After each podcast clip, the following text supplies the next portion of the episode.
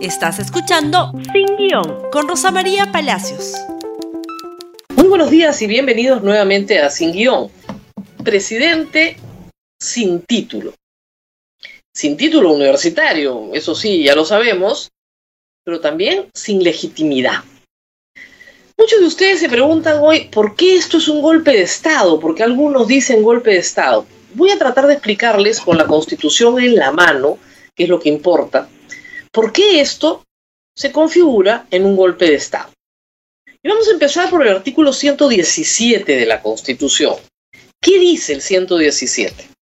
El presidente de la República solo puede ser acusado durante su periodo por traición a la patria, por impedir las elecciones parlamentarias, presidenciales, regionales o municipales, por disolver el Congreso, salvo los casos previstos en el artículo 134 de la Constitución, y por impedir su reunión o funcionamiento, o los del Jurado Nacional de Elecciones y otros organismos del sistema electoral. Solo por eso puede ser acusado. Acá dice delito común, no. Acá dice delito anterior al ejercicio de su cargo como presidente, no. No dice nada de delito porque el presidente por el 117 está protegido hasta que termine su periodo. Es más, en el artículo 113 que establece las causales de vacancia del presidente de la República, dice, la presidenta de la República vaca por destitución tras haber sido sancionado por alguna de las infracciones mencionadas en el artículo 117 de la Constitución. Es decir, solo se le acusa y se le persigue y se le sanciona por alguna de esas infracciones, se le destituye. Ayer al presidente se le ha destituido. Pero hay algo más. El artículo 114 dice que el ejercicio de la presidencia de la República se suspende, se suspende, digamos temporalmente, por hallarse este, el presidente, sometido a proceso judicial conforme al artículo 117 de la Constitución. Impedir las elecciones, por ejemplo, te somete a un proceso judicial. No se te destituye, se te suspende mientras dura el proceso. Solo suspensión cuando hay proceso. La destitución es cuando ya ha terminado el proceso. Y solo por esas cuatro faltas establecidas, constitucionales establecidas en la Constitución. ¿Qué ha hecho el Parlamento ayer? Ha destituido a un presidente por una falta que no está contemplada en la Constitución sin siquiera permitir que se abra un proceso judicial o discutir una suspensión en el ejercicio por el proceso judicial, que reitero, no existe, porque está en etapa de investigación fiscal preparatoria, ni siquiera preparatoria, preliminar. ¿Qué ha hecho el Congreso? Ha usado el artículo 113, que dice esto, y quiero que lo escuchen bien. La presidencia de la República, de la República vaca por su permanente incapacidad moral o física todo junto, incapacidad, permanente incapacidad moral o física, declarada por el Congreso. ¿Esto qué quiere decir? Que el presidente no está habilitado para gobernar porque tiene un problema físico o mental. No porque le mintió a alguien, no porque dijo algo, porque los delitos no pueden ser perseguidos durante su mandato lo que ha hecho el Congreso ayer es inconstitucional. Es un golpe de Estado. Muy bien, ¿qué más dice la Constitución sobre la sucesión? En el artículo 115 se establece que por impedimento temporal o permanente del presidente de la República, ¿no es cierto? Asume sus funciones el primer vicepresidente, el caso Kuczynski-Vizcarra. En defecto de este, el segundo presidente, Mecharao, renunció por impedimento este el presidente del Congreso. Si el impedimento es permanente, el presidente del Congreso convoca de inmediato a elecciones. Vizcarra ha convocado ya elecciones. Merino dice que las va a respetar. ¿Ustedes creen que este Congreso, que no tiene palabra, va a respetar algo? Ahora, si no lo respeta, el artículo 117 dice claramente que Merino puede ser procesado por impedir las elecciones. Pero si hay una pandemia, si es difícil ir a votar, si no se pueden hacer mítines, si la seguridad del país nos mueve a postergar las elecciones, pues postergan las elecciones. Y obviamente indultan a Antauro Humala, eso es parte del plan. ¿Qué más puede pasar de acuerdo a esta constitución?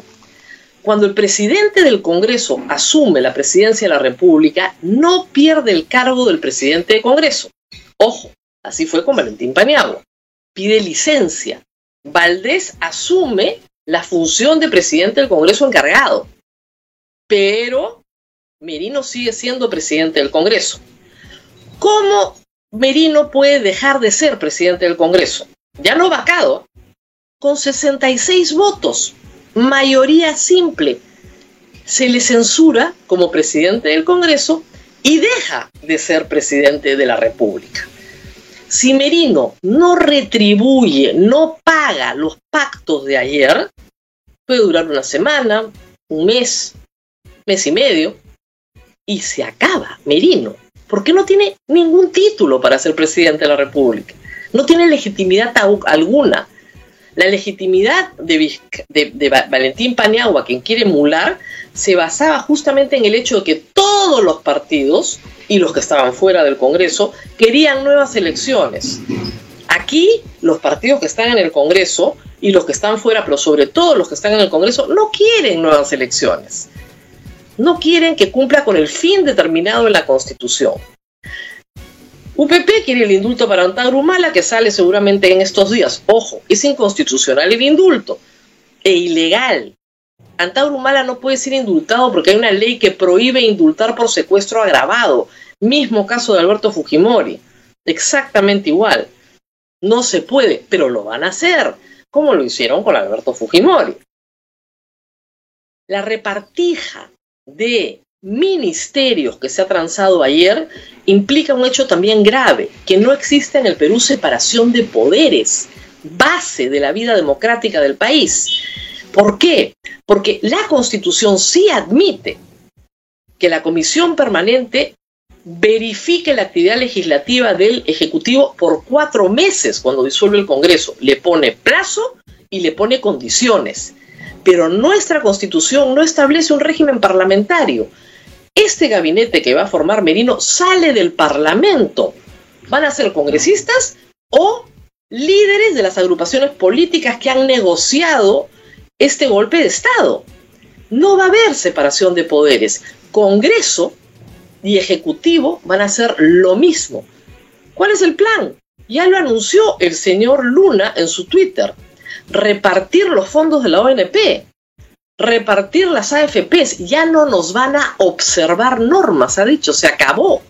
Ya no hay el freno del Ejecutivo sobre las normas salvajes, inconstitucionales que aprueba el Congreso de la República. Entramos a una era de inestabilidad económica en medio de una crisis económica con millones de peruanos desempleados o con sus sueldos dramáticamente disminuidos entramos a un momento de anarquía. Tres presidentes en, cinco años es un periodo de anarquía. Y este que jura hoy puede durar una hora, una semana, un mes o menos, porque bastan 66 votos de este Congreso para destituirlo. Y si ustedes sacan a APP y Acción Popular, tienen los 66 votos para destituirlo sin ningún problema y buscarse entre ellos a otro que quiera ser presidente y que les pueda repartir mejor la mano a todos los que le han pedido algo en esta aventura política. Eso es lo que tenemos esta mañana. Hay que estar tristes, hay que estar preocupados. El artículo 46, el último que les leo, para no llenarlos de artículos constitucionales, pero les pido que tengan su constitución en la mano, dice algo bien claro. Dice lo siguiente. Nadie debe obediencia a un gobierno usurpador, ni a quienes asumen funciones públicas en violación de la Constitución y de las leyes. La población civil tiene el derecho de insurgencia en defensa del orden constitucional. son nulos los actos de quienes usurpan funciones públicas. ¿Qué inversión va a haber en el Perú si es posible que más adelante se declaren nulos los actos del señor Merino por usurpar funciones públicas? ¿Quién va a invertir en el Perú?